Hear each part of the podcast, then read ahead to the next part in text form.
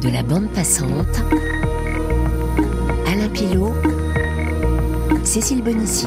C'est bien de connaître la vie ailleurs, à l'extérieur de son pays, aller se frotter ou bien prendre connaissance ou bien se mélanger à d'autres cultures, à d'autres personnes, à d'autres sociétés pour avoir des expériences euh, avec lesquelles euh, on peut se sentir à l'aise chez soi et être capable de recevoir d'autres civilisations euh, chez soi. Mais il est toujours bien d'être chez soi et de retourner à la maison, ne serait-ce que pour quand même donner des leçons, bien de l'expérience à des jeunes artistes ou à d'autres personnes autour de soi. Bonjour à tous et à toutes. Salif Keita est totalement conscient qu'être musicien à Bamako et en Afrique généralement est bien plus compliqué qu'en Europe. Car pour la majeure partie de la population, décider d'être artiste toute sa vie, c'est avoir emprunté le mauvais chemin. Pour certains Maliens, par exemple, la musique ne saurait être une activité que Dieu apprécie. Le Festival des musiques métisses d'Angoulême est l'événement qui va amener Salif en France en 1983. Pour la première fois, il se retrouve face à un déploiement de matériel et d'instruments inimaginables pour un Africain. Troisième volet de ce feuilleton dédié au chanteur originaire du Mali, fan de Brassens, au point de demander une minute de silence pour lui dans certains de ses concerts. Dans cet épisode, justement, nous allons nous pencher sur son rapport à la scène et celui qu'il entretient avec l'étranger, de la Côte d'Ivoire, où il a vécu, aux États-Unis, sans faire l'impasse évidemment sur la France, où il s'est installé il y a une trentaine d'années. Salif Keita, l'homme qui n'aime pas les faux semblants lorsqu'il se produit en public, comme il le précise ici en 1988. Les choses sont calculées en tant qu'homme d'affaires. Tu viens, tu dois monter à 21h, tu dois descendre à 21h30 ou bien à 22h30 ou bien à 24h, tu descends. C'est calculé, il faut ça, c'est bien cadré. Ça, c'est pas de l'art. Je veux monter en tant qu'artiste. Je veux monter dès que je sens que ce public qui est là, je peux l'avoir. Je chante pour moi et le public qui est là lit à travers moi, à travers mes cris, ce que je sens. Donc, à partir du moment où je sens que je chante pour le public qui est là, pour qu'il fasse attention, ce n'est plus la peine, je préfère descendre. Est-ce que c'est vrai que tes meilleurs concerts sont des moments privilégiés où en fait tu souffres? Est-ce qu'il te faut la souffrance pour être bon sur scène? Ouais, vraiment. Il faut que j'ai des problèmes euh, personnels pour que je chante bien. Parce que là, je vois personne. Je ne vois que moi. Et toutes les chansons, même si le thème n'est pas sur moi, je me vois à travers ça. Donc je chante bien. On a souvent dit en parlant de toi que tu te prenais un petit peu pour le Christ sur sa croix. Moi, j'aimerais bien avoir une croix, ouais. Mais la croix que j'aimerais bien avoir, ce serait la croix chrétienne plus la croix musulmane. Quand je suis trop gai, je raconte n'importe quoi. Mais quand je suis triste, c'est là que la vie a un sens pour moi. Je sens que je vis. Parce que si moi je fais 15 jours de bonheur, je m'ennuie. Parce que je suis habitué à ça. Parce que là, je ne cherche pas à découvrir moi. Quand il y a la galère, je cherche à analyser. Hein? Je donne du travail à mon cerveau. Donc c'est bon pour moi que de rester comme ça et tout le temps, et tout, 15 jours gay, 15 jours, 15 jours, c'est trop, la gaieté. C'est vrai. Je veux que tout le monde sente ce que je veux dire. Qu'ils ne se mettent pas dans la tête que je, vais au concert de Salif pour payer le billet pour qu'ils vivent. Non, non, non. Je veux pas ça. Je veux que les gens viennent à mon concert parce qu'ils veulent venir à mon concert, parce qu'ils sont sensibles à ce que je fais, ils sont sensibles à ce que je dis.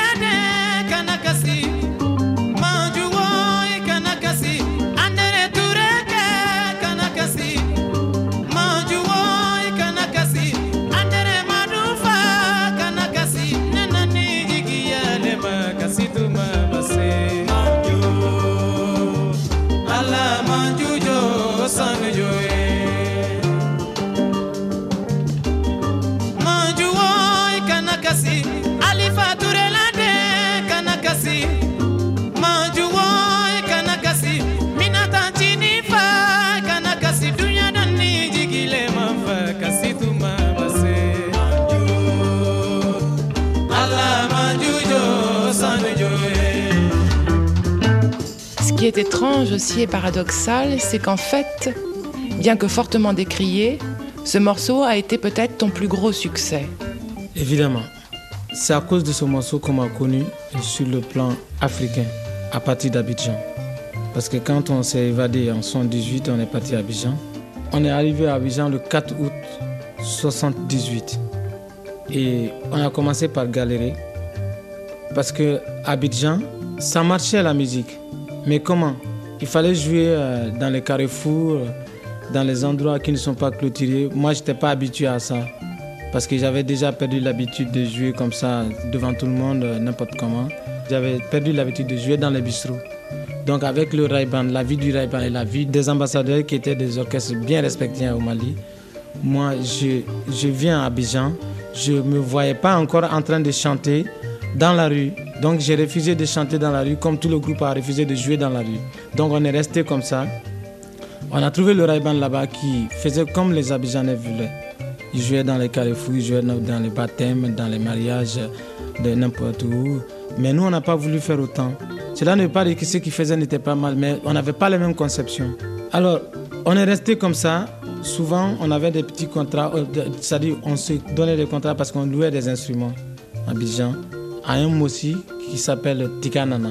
Et il nous louait à 75 000 francs CFA les matériels et on louait la salle à 25 000 francs CFA.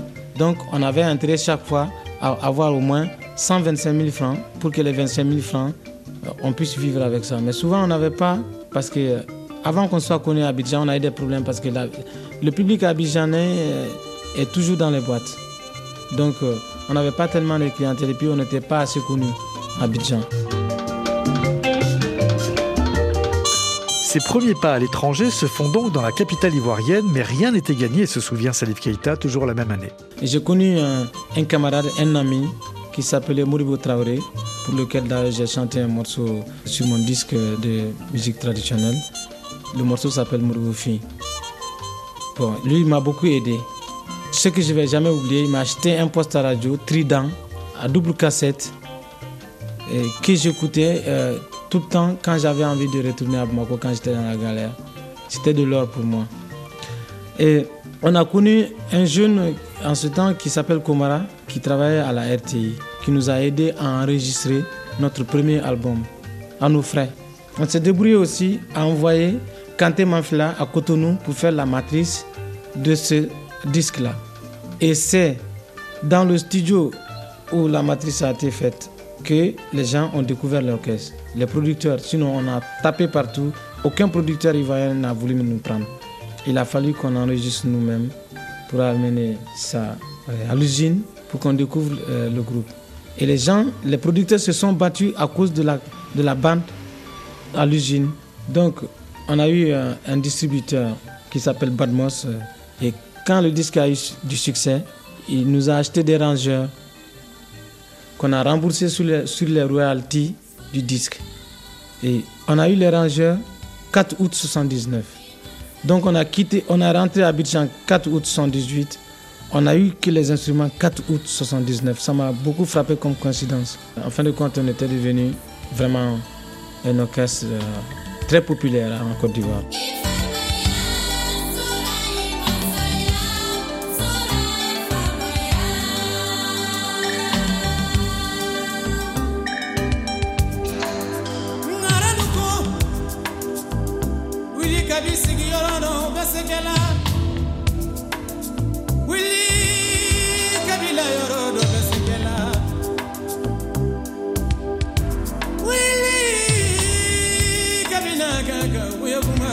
Sorana na kameyala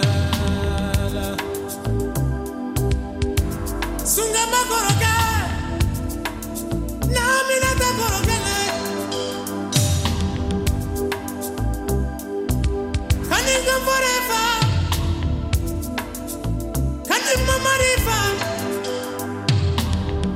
tunye kuma be mongono kono fodati bono nyabasi be mongono ko basiti bono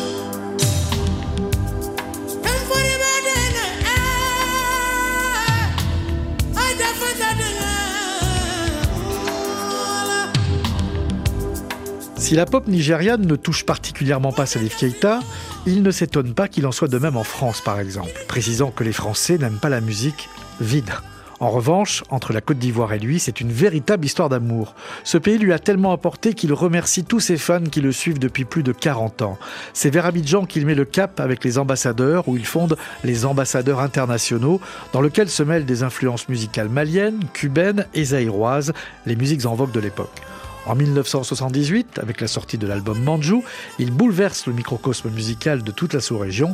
Salif Keita, à propos de la Côte d'Ivoire, en 1988. J'ai découvert les musiciens zaïrois, les musiciens ivoiriens. Parce que Abidjan, quand même, c'est un carrefour. Il y a même les Américains qui viennent, les Français n'en parlons pas.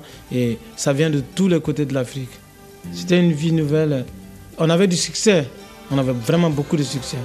Mais je n'étais pas en contact avec la presse parce que je, n'aimais pas du tout la presse. Avant que je sois en France, je n'ai pas aimé la presse. Je, fuyais ça, je fuyais même la presse. Je suis passé une ou deux fois à la télé parce que je, n'avais pas le choix à Abidjan. Et les interviews à, Abidjan, et on ne m'arrivait pas à me joindre parce que je fuyais tout le temps. Non, mais ma vie en ce moment-là était devenue comme une passion.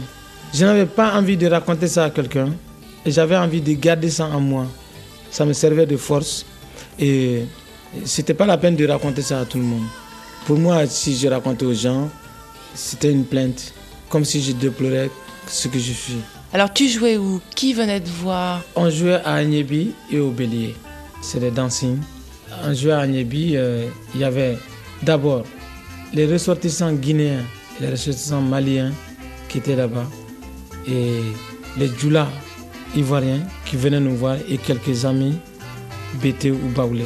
Quand je chantais dans les concerts, par exemple, on pouvait avoir 100 000 francs, 200 000, 300 000 francs, 400 000 francs CFA comme pour boire sur scène en billet.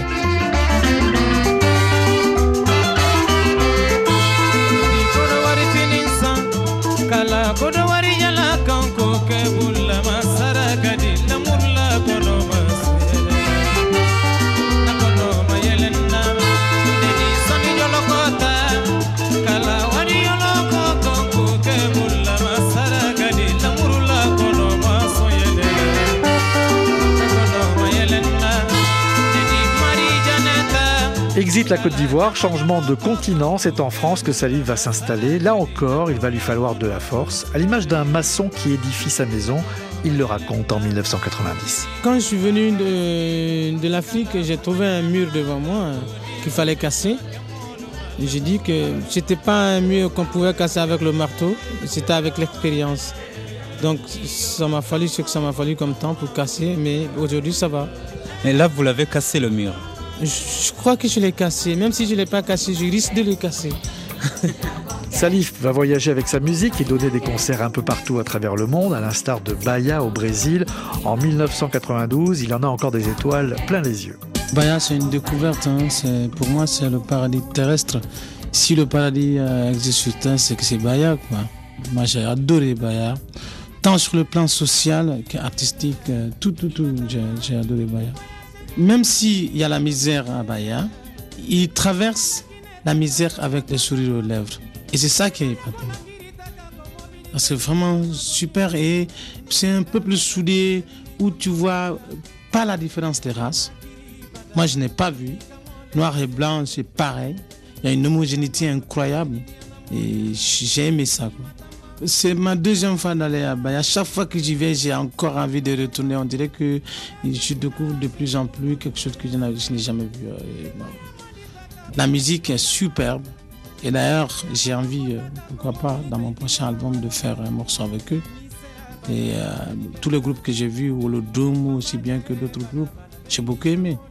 Les rythmes, même si je ne fais pas exactement ce qu'ils font, mais quand même, les rythmes peuvent se compléter. Ce qu'ils font et ce que je fais, ça peut bien se compléter. Il n'y a que cette différence euh, d'instruments électriques, d'instruments modernes. Et sinon, c'est pareil, c'est des rythmes qui se complètent bien. J'ai chanté avec Olodum sans répétition. Et comme ça, systématique, c'est venu comme c'était naturel, euh, comme si on avait répété. C'était fou. Canta e tocam para anunciar. E, no Biachum, Etiópia, o Lodum vem mostrar. registrado pela história, soberania momentânea. La première fois quand je suis venu à Bahia, vraiment, c'était ma première fois de, de, partir au Brésil. Je connaissais le Brésil de nom, le, le foot, et puis aussi la musique euh, et, les carnavals qu'on voit tout le temps à la télé. Et quand je suis venu, j'ai découvert d'autres choses, cette hospitalité de, ce peuple brésilien, surtout à Bahia, comme l'Afrique, comme si tu avais pris une partie de l'Afrique pour la mettre au Brésil. D'abord, je suis parti dans une église où ils font des prières, euh, et ça, c'est une religion nigériane qui a subsisté malgré les oppositions pendant l'esclavage, tout ça, et qui a résisté à la politique, qui a résisté à tout ce qu'il y a comme opposition, et, et c'est resté là-bas, et c'est émouvant. C'est pareil qu'en Afrique, en tout cas. Même pas le Mali seulement, surtout en Afrique de l'Ouest, c'est pareil, c'est la même chaleur, la même société, c'est-à-dire les mêmes. Euh, tu vois quoi. Moi, j'ai pas du tout été dépaysé. Pas du tout. Nuit et jour, ça fait de la musique. Nuit et jour, ça rit, ça sourit.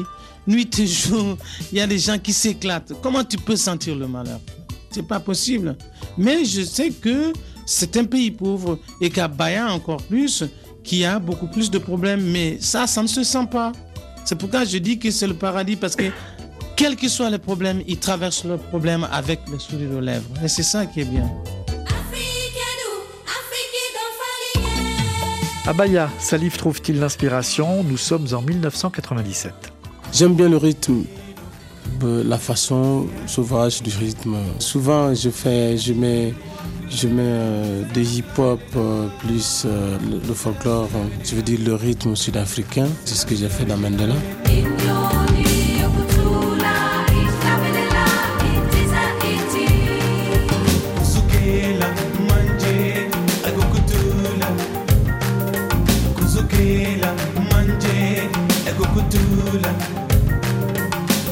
mazikuleke negameni wo. Mazikuleke negameni. Mazikuleke negameni wo. Mazikuleke negameni. Mazikuleke negameni. Lekamendela mazikuleke leka Mandela.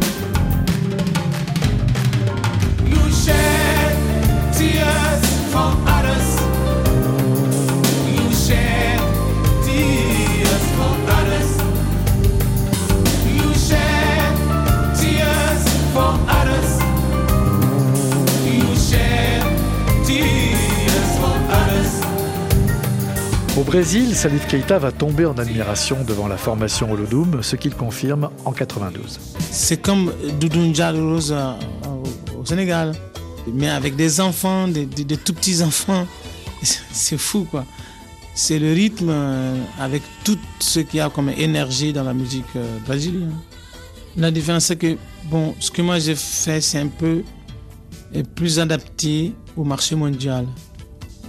Et bon, si je dois travailler avec eux, ce serait euh, les amener complètement avec ce qu'ils font, sans déranger leur rythme. La différence c'est c'est que moi, je, je n'ai pas assez de percussions. Comme ils, ont, ils sont à peu près une vingtaine sur scène. Moi, j'emploie en plus des instruments modernes. Et non, il n'y a pas d'instruments modernes chez eux. Les portraits de la bande passante. Alain Pilot. C'est une ville que je connais chansons que je chantais. Il y a du sang sur le trottoir.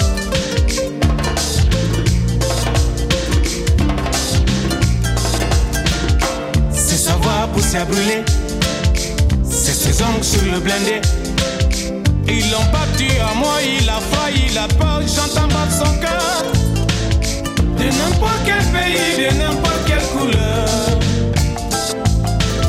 La musique est un qui vient de l'intérieur.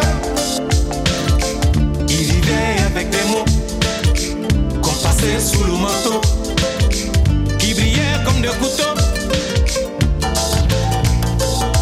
Le Brésil est aussi une terre promise pour Bernard Lavillier, à qui l'on doit cette composition que va s'approprier Salif Keita. Salif avoue aussi sa passion pour les artistes hexagonaux en 1997. J'ai aimé beaucoup de choses en France. La chanson française, je la connais depuis que j'étais gosse. On l'a chantée à l'école. Donc, une fois venu ici, j'ai quand même dit euh, essayez de dire bonjour à la, chanson française, même si, tu vois, même si euh, pas, c'est inhabituel.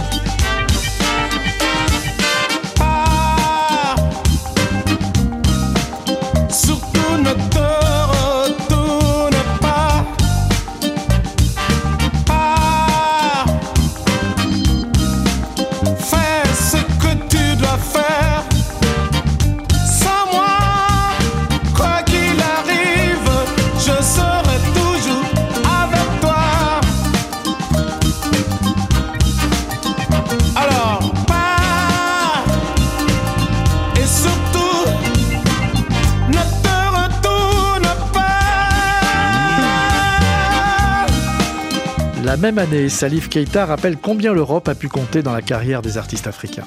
Dans les années 80, je dis 82, 83 jusqu'en 87, il y avait un mouvement pour la musique africaine en Europe euh, et euh, particulièrement en France. Mais euh, c'était une mode qui a passé. Et pendant ce passage, il y a des gens qui se sont affirmés, qui ont eu la chance d'éclater, qui ont vendu beaucoup de disques. Mais il est difficile aujourd'hui euh, pour un musicien, un jeune musicien, de venir, euh, de traverser d'abord les frontières pour venir en, Europe pour, pour s'affirmer. Et euh, je crois qu'il est plus intelligent pour les jeunes de rester chez eux et de faire leur musique ethnique. Si jamais il y a quelque chose qui passe, bon, ça va passer. Nous pas bouger.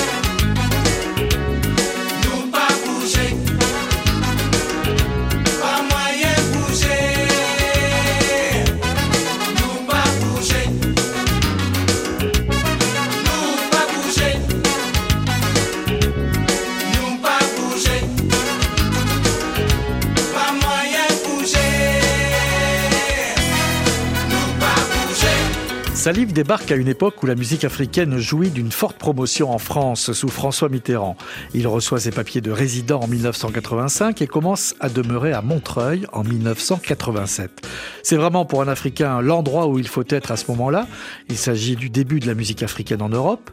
Installé alors à Paris depuis deux ans, Salif Keita est au générique de Tam Tam pour l'Éthiopie en 1985. Tous les artistes qui comptent à l'époque qui sont également Manu Dibango, Mori Kanté, Relema, King Ghetto Blaster, Touré Kunda ou. Je suis euh, chanteur des ambassadeurs. Je m'appelle Salif Keita, je viens du Mali. Tam Tam pour l'Éthiopie. Salif Keita, invité par Manu Dibango sur cette opération humanitaire en faveur d'une Éthiopie ravagée par la famine.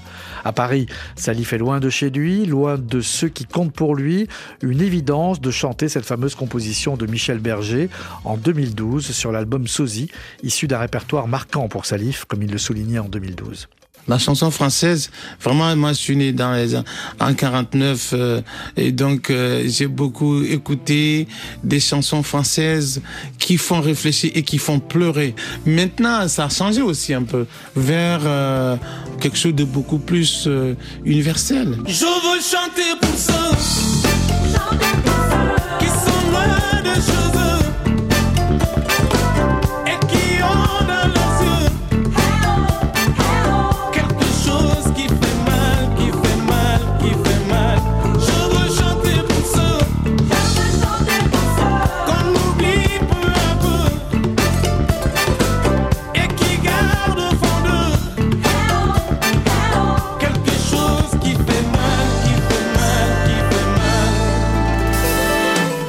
Musique vraie selon Salif Keita, comme celle de Michel Berger ou de Jacques Higelin, donc un ami aussi. Chaque fois qu'ils vont se retrouver à l'affiche d'un même festival, Salif va rejoindre régulièrement Higelin pour jouer un morceau avec lui. Mais au risque d'en étonner plus d'un, voici ce qui est pour lui le plus grand standard de la chanson française. Qui aurait su?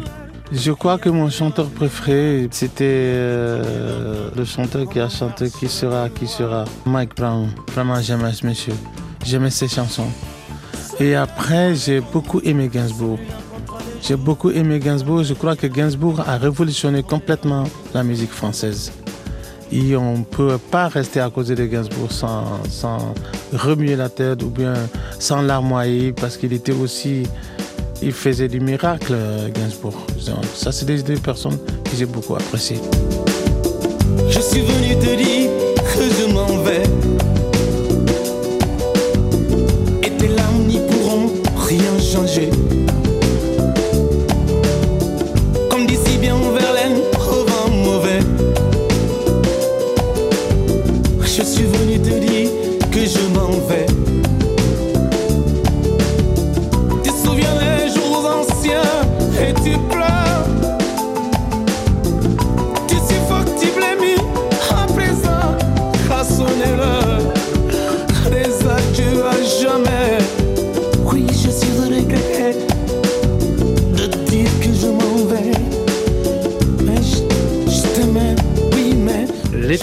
Salif est également source d'inspiration. En 1980, c'est aux États-Unis qu'il enregistre deux disques. 12 ans plus tard, en France, il compose la musique du film L'Enfant Lion de Patrick Grandperret.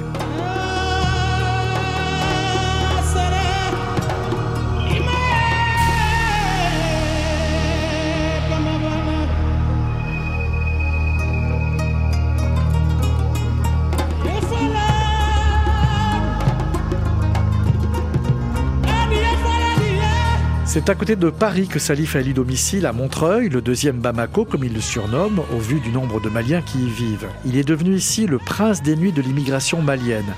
Mais un jour ou l'autre, l'enfant lion revient au bercail et Salif ne va pas déroger à la règle. Nostalgique de son pays, il raconte en 2011 pour quelles raisons il quitte Paris. Il faut dire que je suis jamais sorti pour rester ailleurs. Je suis toujours sorti pour revenir. Et je crois que c'est là-bas qu'on a beaucoup plus besoin de mes services qu'ici.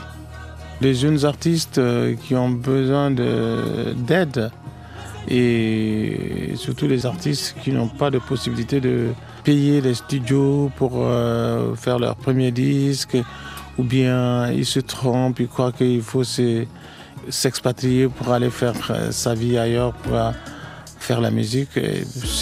Pour ce service-là que je peux être utile au Mali.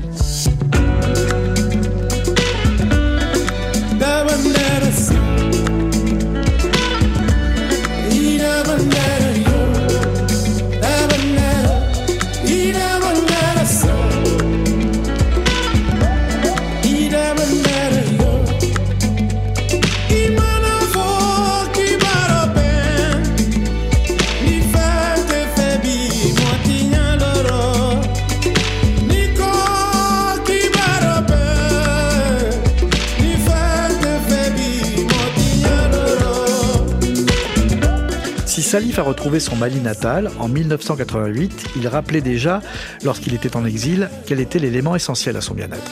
J'étais toujours euh, au bord de la mer parce que j'adore l'eau. J'aime l'eau. Tout ce qui est eau, c'était cours d'eau. La mer, le fleuve, le marigot. C'est vrai, j'adore l'eau. J'ai jamais su nager, mais j'adore l'eau quand même. Et d'ailleurs, c'est- quand je vais dans une ville où il n'y a pas de cours d'eau, je m'ennuie. Si jamais je ne vois pas l'eau, je suis malade. À suivre dans l'avant-dernier volet, Salif Keita, ses engagements, ses combats, notamment face au rejet des albinos.